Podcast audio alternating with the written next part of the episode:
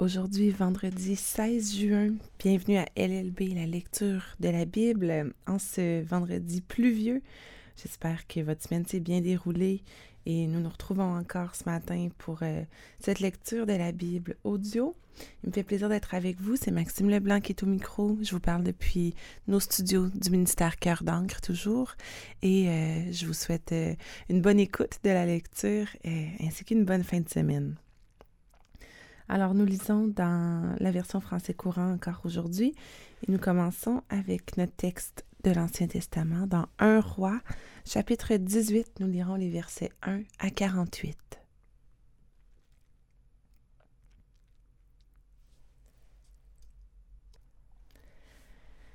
Après un temps assez long, durant la troisième année de la sécheresse, le Seigneur adressa la parole à Élie, Va te présenter devant le roi Akab, lui dit-il, car je vais faire tomber la pluie sur le sol desséché. Élie s'en alla pour se présenter devant Akab. À Samarie, la famine s'était aggravée. Akab avait appelé Obadiah, le chef du palais royal. Obadiah était un adorateur très fidèle du Seigneur. Lorsque la reine Jézabel avait fait mettre à mort les prophètes du Seigneur, Obadiah avait sauvé cent de ses prophètes en les cachant par groupes de cinquante dans des cavernes, où il les avait ravitaillés en nourriture et en eau. Akab dit à Obadiah, Viens, nous allons parcourir le pays et visiter toutes les sources et tous les torrents. Nous découvrirons peut-être de l'herbe pour nourrir les chevaux et les mulets, et ainsi nous n'aurons pas à abattre des bêtes. Ils déterminèrent les régions du pays que chacun devait parcourir. Ainsi, Akab partit de son côté, pendant qu'Obadia partit du sien. Tandis qu'Obadia était en route, il rencontra soudain Élie. Il le reconnut, s'inclina profondément devant lui et dit Est-ce bien toi, mon seigneur Élie C'est bien moi, répondit Élie. Va dire à ton maître Akab Élie arrive. Qu'ai-je fait de mal? demanda Obadia, pour que tu me livres au pouvoir d'Akab? Tu m'envoies à la mort, par ton Dieu, le Seigneur vivant, je t'assure que mon maître a envoyé des gens dans toutes les nations et dans tous les royaumes pour te rechercher. Quand les représentants d'un de ces pays disaient Il n'est pas chez nous, il devait encore jurer qu'on ne t'avait pas trouvé. Et maintenant, tu m'ordonnes d'aller annoncer à mon maître Il y arrive. Mais dès que je me serai éloigné de toi, l'Esprit du Seigneur t'emportera je ne sais où, J'irai faire mon rapport à Akab, on ne te retrouvera pas et on me tuera. Pourtant, je suis un adorateur fidèle du Seigneur depuis ma jeunesse.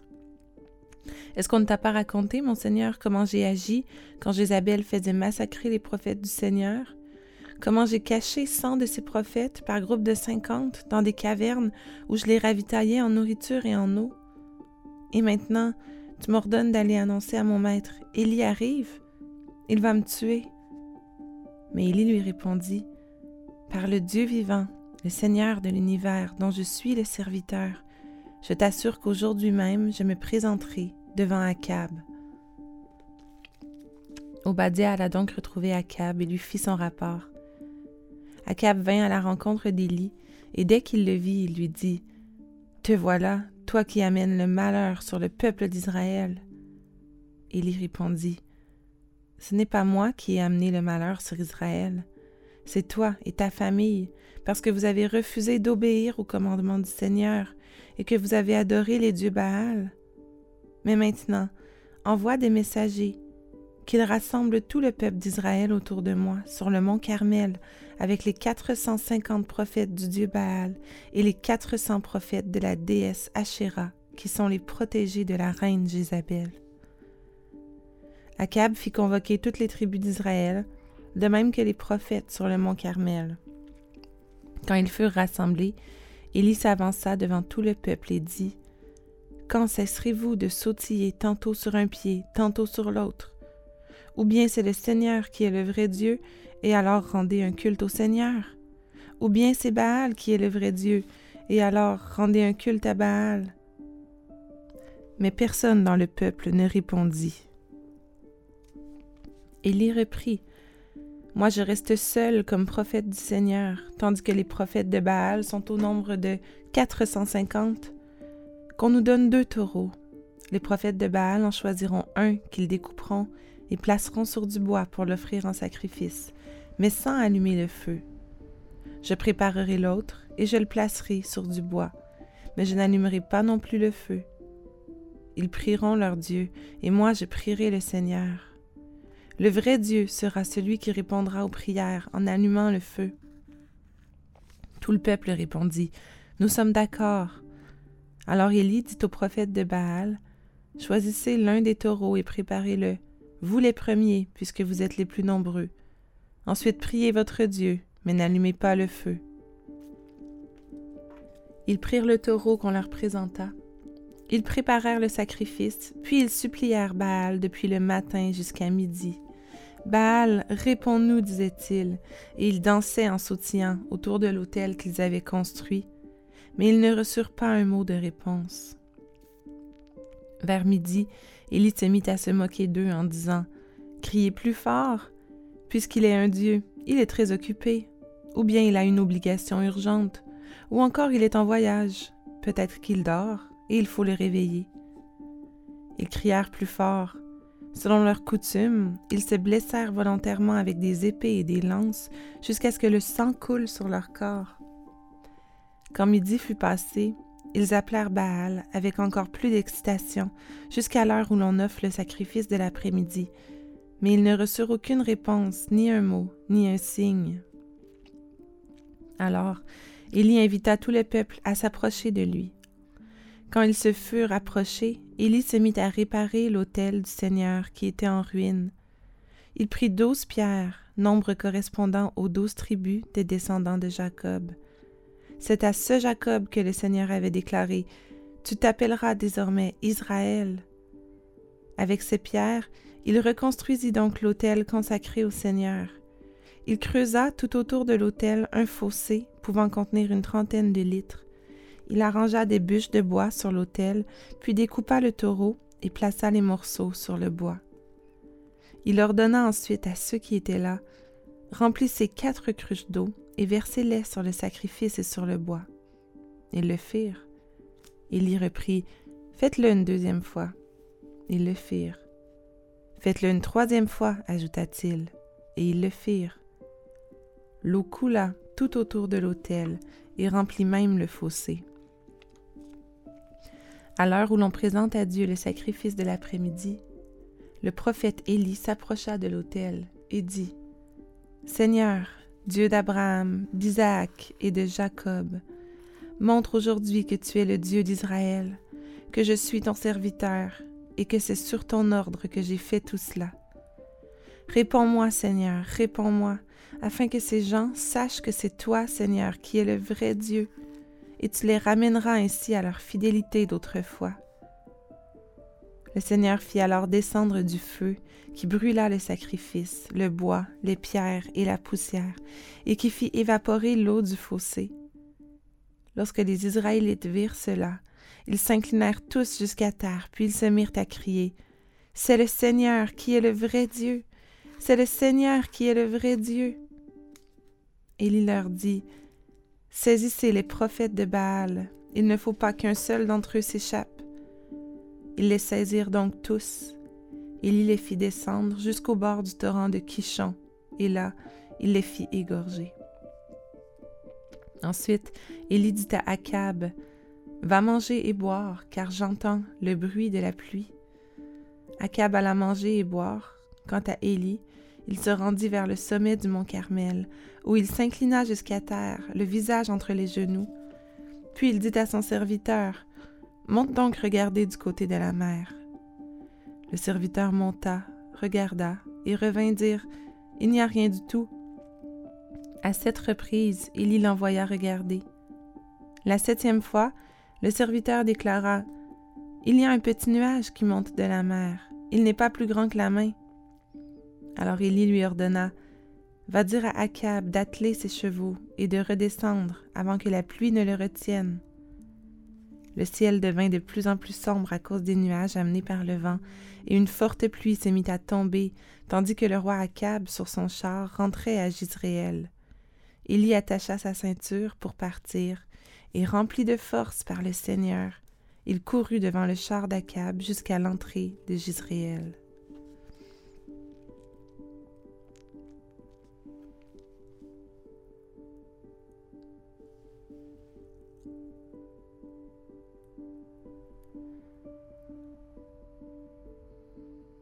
Nous enchaînons avec la lecture du psaume 134, Chant des pèlerinages.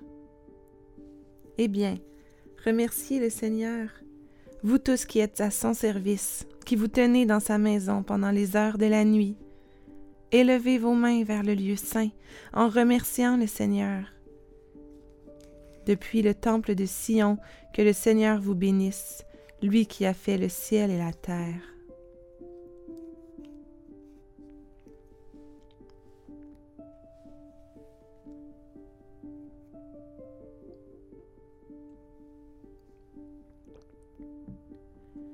Proverbe chapitre 16, les versets 26 à 29.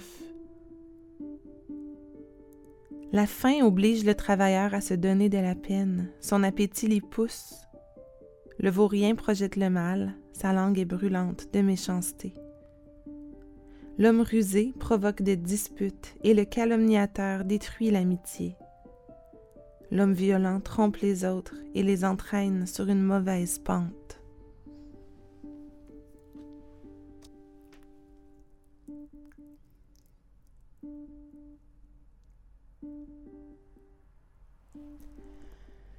Voilà déjà notre dernier texte, le texte du Nouveau Testament. Nous lisons ce matin Romains chapitre 10, verset 5 jusqu'au verset 12 du chapitre 11.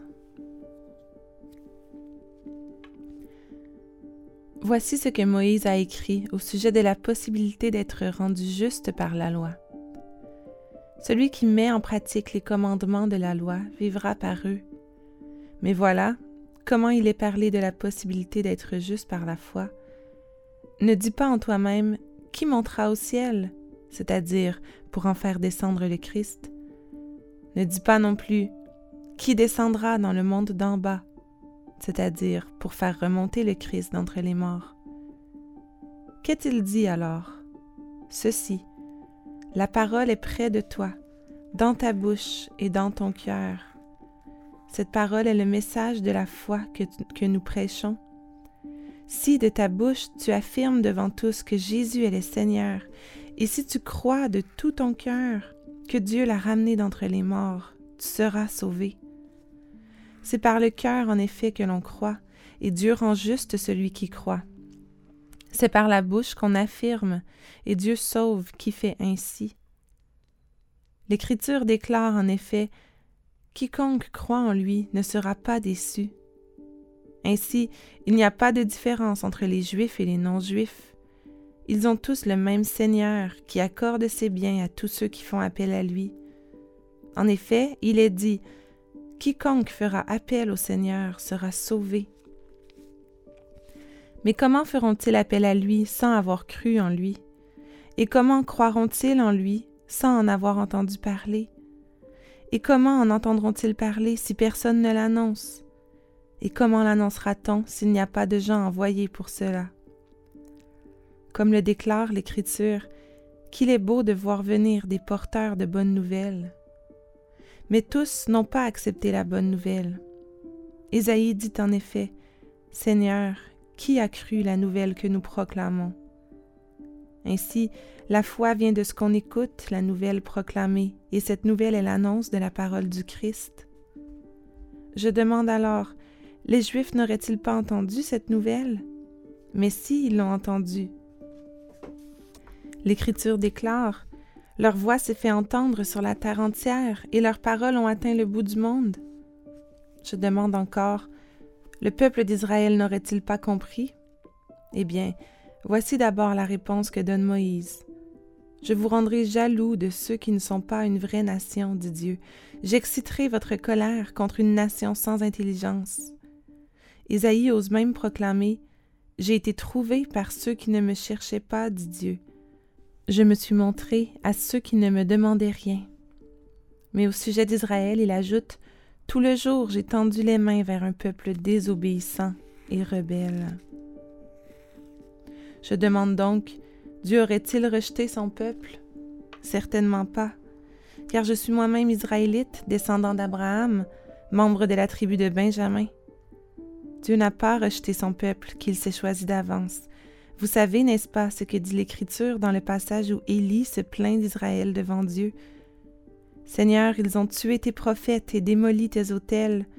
Je suis resté moi seul, et ils cherchent à me tuer. Mais que lui répondit Dieu? Je me suis réservé sept mille hommes qui ne se sont pas mis à genoux devant le Dieu Baal. De même, dans le temps présent, il reste un petit nombre de gens que Dieu a choisis par bonté. Il les a choisis par bonté et non pas à cause de leurs actions, sinon la bonté de Dieu ne serait pas vraiment de la bonté. Qu'en résulte-t-il Le peuple d'Israël n'a pas obtenu ce qu'il recherchait, seuls ceux que Dieu a choisis l'ont obtenu. Quant aux autres, ils sont devenus incapables de comprendre, comme le déclare l'Écriture. Dieu a rendu leur esprit insensible, il a empêché leurs yeux de voir et leurs oreilles d'entendre jusqu'à ce jour. David dit aussi que leur banquet soit pour eux un piège, une trappe, une occasion de tomber et de recevoir ce qu'ils méritent. Que leurs yeux s'obscurcissent, qu'ils perdent la vue, fais-leur sans cesse courber le dos. Je demande donc, quand les Juifs ont trébuché, sont-ils tombés définitivement? Certainement pas. Mais grâce à leur faute, les autres peuples ont pu obtenir le salut de manière à exciter la jalousie des Juifs. Or, si la faute des Juifs a enrichi spirituellement le monde, si leur abaissement a enrichi les autres peuples, combien plus grands encore seront les bienfaits liés à leur participation totale au salut?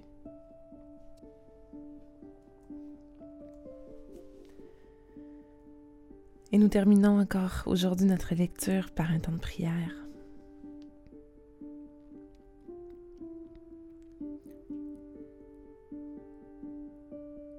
Seigneur, Dieu d'Abraham, d'Isaac et de Jacob, toi qui es le Dieu d'Israël, toi qui es le vrai Dieu, le Seigneur. Oui, toi le Seigneur, le vrai Dieu. Mon Père, tu as fait le ciel et la terre, tu nous as créés, tu nous connais mieux que nous-mêmes. Combien tu es grand et puissant. Oui Seigneur, on vient devant toi ce matin et on veut confesser nos péchés, on veut reconnaître, Seigneur, que tout comme les Israélites, nous sautillons tantôt sur un pied, tantôt sur l'autre. Seigneur, notre cœur n'est pas tout entier à toi. Et notre cœur, malheureusement, rend un culte à d'autres idoles. Mon Père, nous reconnaissons que nous sommes un peuple désobéissant et rebelle. Pardonne-nous. Pardonne-nous, Seigneur, d'être prompt à faire le mal. Oui, éternel Dieu, merci pour ta parole. Merci parce que tu nous affirmes que euh, si nous confessons que tu es le Seigneur, si nous croyons de tout notre cœur que tu as ramené Jésus d'entre les morts, tu nous donnes l'assurance que nous serons sauvés. Oui Seigneur, merci parce que tu nous pardonnes et parce que tu es plein de bonté. Merci parce que par bonté tu nous as choisis, non pas à cause de nos actions, mais par ta bonté. Nous voulons élever nos mains vers toi et te remercier de tout notre cœur, Seigneur. Et ce matin, je te prie que par ton esprit, tu puisses nous remplir de ta force, que tu puisses nous donner, Seigneur, des, euh, cœurs complètement attachés à toi, qu'on puisse t'aimer de tout notre cœur, de toute notre force, de toutes nos pensées. Seigneur, qu'on puisse garder ta parole près de nous dans nos cœurs et sur nos bouches, sur nos lèvres, et qu'on puisse aller, Seigneur, et euh, proclamer ton évangile, ta bonne nouvelle aux autres. C'est dans le nom précieux de Jésus qu'on te prie ce matin. On te remet cette fin de semaine qui, euh, qui commence et on te remet nos vies. Amen.